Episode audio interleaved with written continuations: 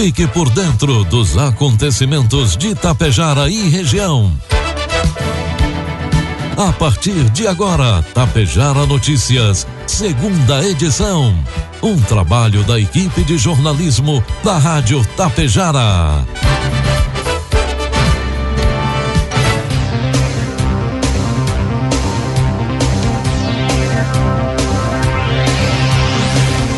12 horas 33 minutos. Boa tarde. Está no ar aqui pela Tapejara FM 101,5. A segunda edição do Tapejara Notícias desta quarta-feira, 1 de dezembro de 2021. 26 graus a temperatura. Tempo ensolarado com poucas nuvens em Tapejara. São destaques desta edição. Nova etapa de vacinação Covid ocorre nesta quinta e sexta-feira em Tapejara. Semana do município de Água Santa inicia na noite desta quarta-feira. Polícia Civil prende cinco passofundenses por conta do bilhete premiado em Pelotas.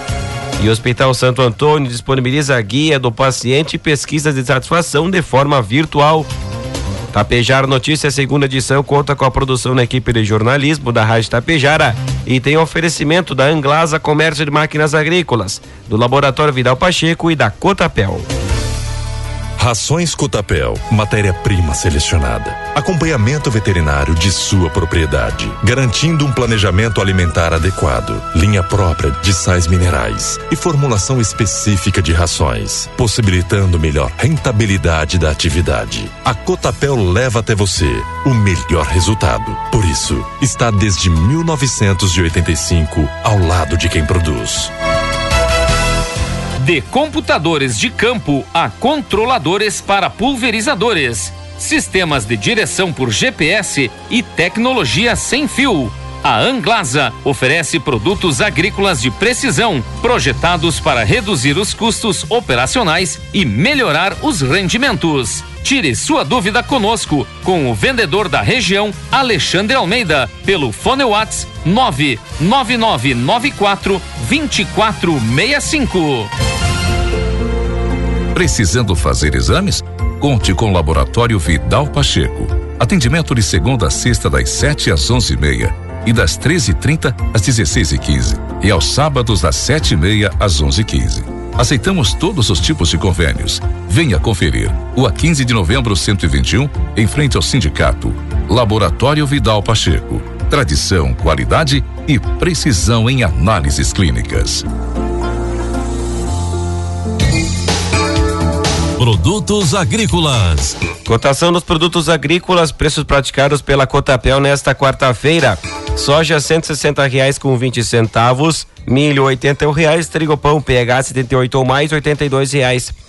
O IPE divulgou hoje quarta-feira uma nota sobre preços e mercados agropecuários com perspectivas para 2022, além de análise do último trimestre de 2021 e do balanço de oferta e demanda. A edição segue com a participação da Conab para as análises de produção e dos balanços de oferta e demanda domésticos e também do CPA para análises dos preços domésticos. Em 2022, os dois principais grãos, soja e milho, contarão com estimativa de produção positiva, o que pode contribuir para uma maior oferta no mercado doméstico, sinalizou Ana Cecília Kreter, pesquisadora associada do IPE e de uma das coordenadoras da pesquisa.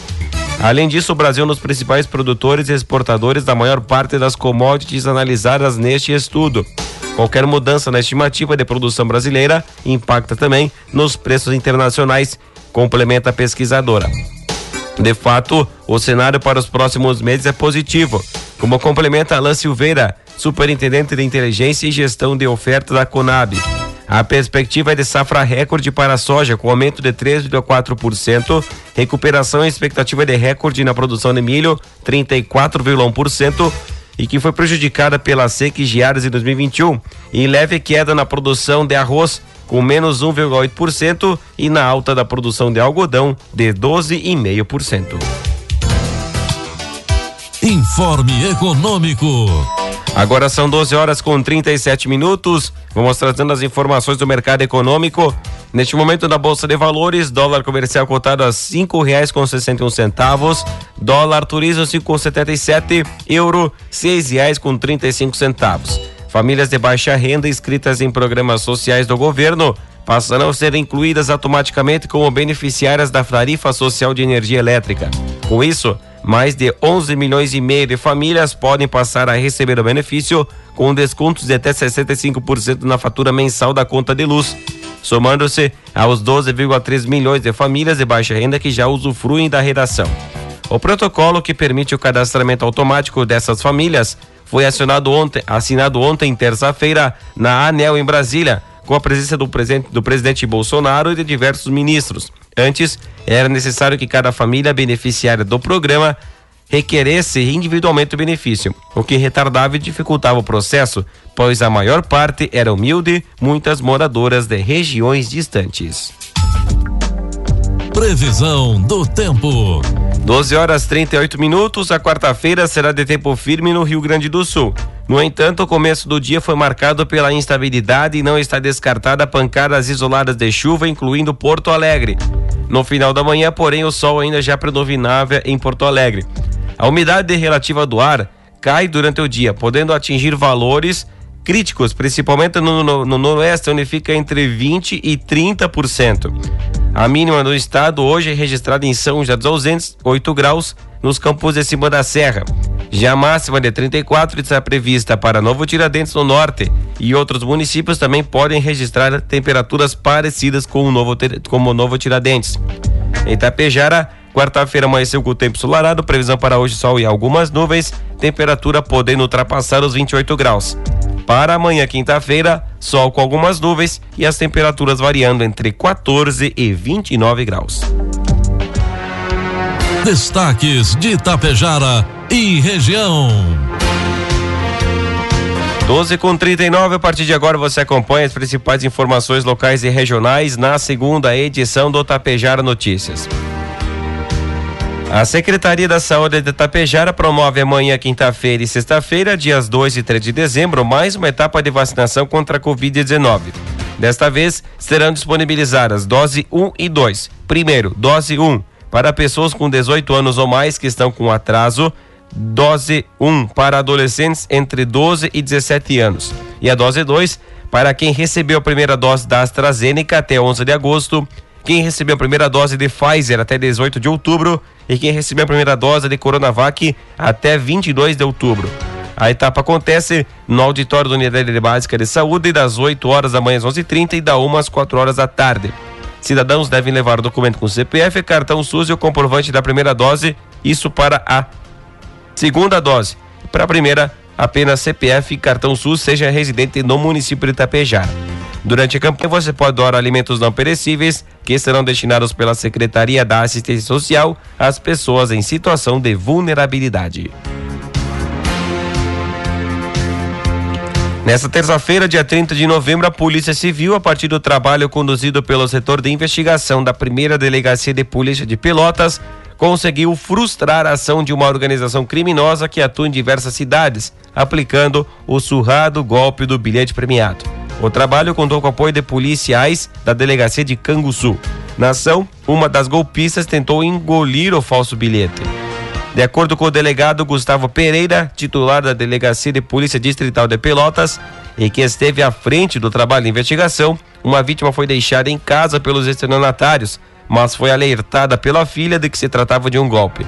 A atitude da jovem foi fundamental para a ação. Ela conduziu a mãe até o banco para que fossem bloqueados todos os cartões e depois disso dirigiram-se até a delegacia.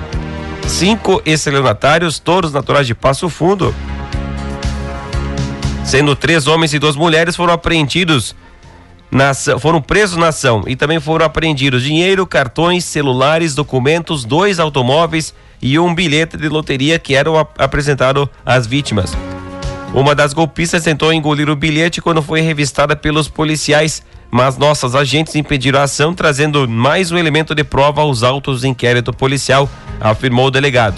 O golpe do bilhete premiado utiliza sempre a mesma estratégia. Uma golpista aborda a vítima pedindo informações e em seguida apresenta um bilhete dizendo que precisa entregá-lo a uma pessoa para quitar uma dívida. Logo, um outro estelionatário, bem vestido, se apresenta e pesquisa sobre o suposto prêmio do qual aquele bilhete teria sido vencedor na loteria. A partir daí, a vítima é envolvida em uma trama entregando dados pessoais, cartões de banco com promessa falsa de ganhar parte dos lucros da divisão do falso prêmio.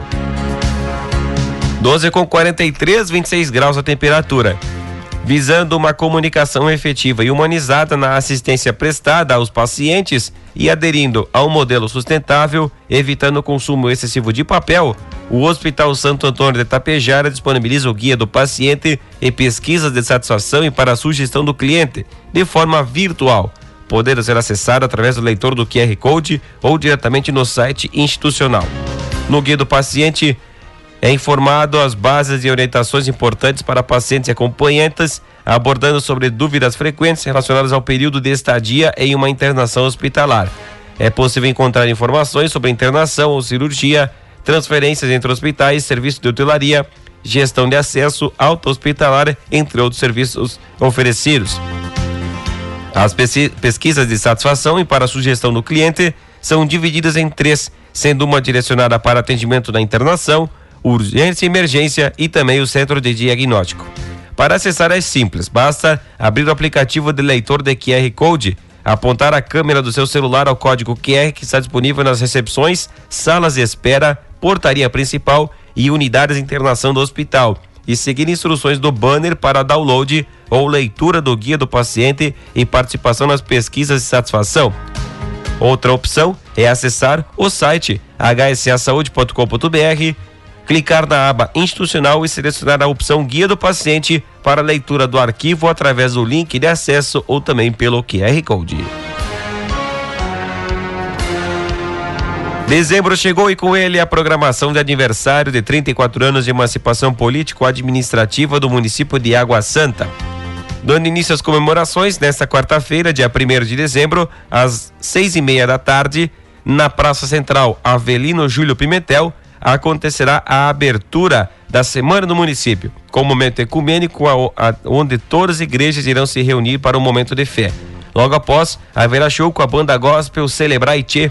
Durante o evento será servido um café pelo Grupo Viver Bem da Terceira Idade da Água Santa.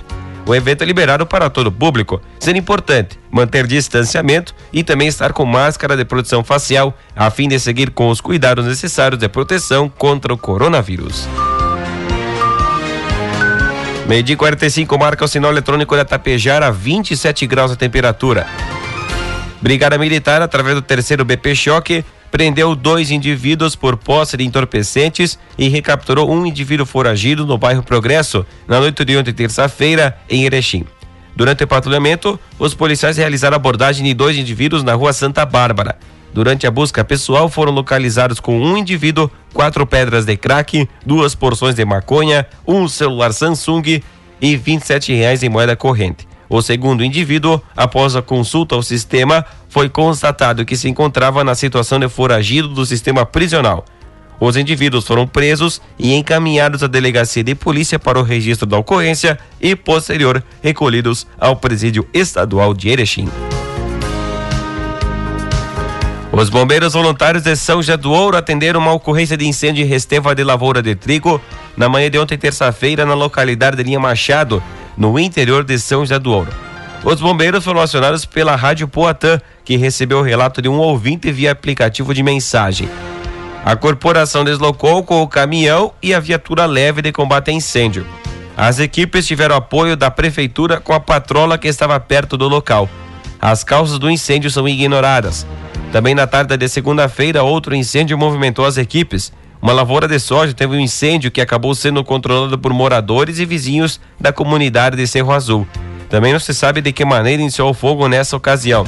Os bombeiros alertam para o perigo, perigo nesta época de tempo seco e baixa umidade relativa do ar. O vento que pode causar incêndios de grandes proporções, até mesmo a partir de uma simples bituca de cigarro. 12 horas 47 minutos, 27 graus a temperatura. A guarnição da Brigada Militar de Coxilha, com apoio da Brigada Militar de Mato Castelhano, realizou atividades com os alunos de primeiro ao nono ano da Escola Municipal de Ensino Fundamental Pantaleão Tomás de Coxilha. Foram abordados assuntos como trânsito, bullying e violência, tanto em âmbito escolar como violência doméstica.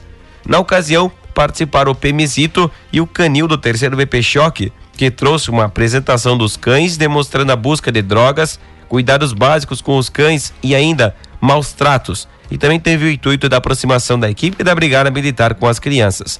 Para, final, para finalizar, os alunos puderam interagir com os profissionais e com os animais da Brigada Militar.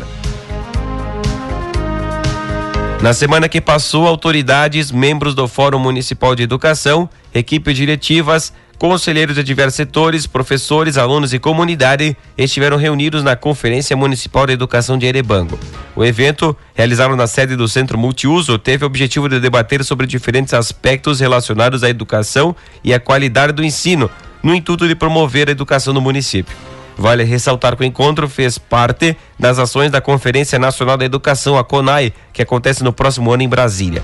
Neste momento, as discussões que estiveram concentradas em âmbito municipal foram em três oportunidades, serão compartilhadas em nível regional e posteriormente estadual e encerrando com as lideranças e profissionais de todo o país.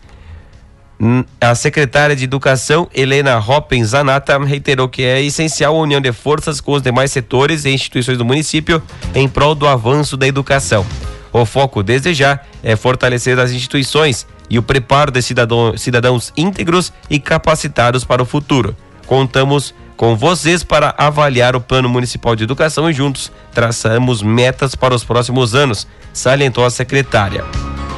Na ocasião, foi aprovado o regimento interno da Conferência Municipal e, na sequência, a eleição dos delegados municipais e representarão o município na Conferência Regional, sendo a secretária de Educação e presidente do Fórum de Educação, Milena Hoppen Zanata, e a pedagoga Andriele Boschetto.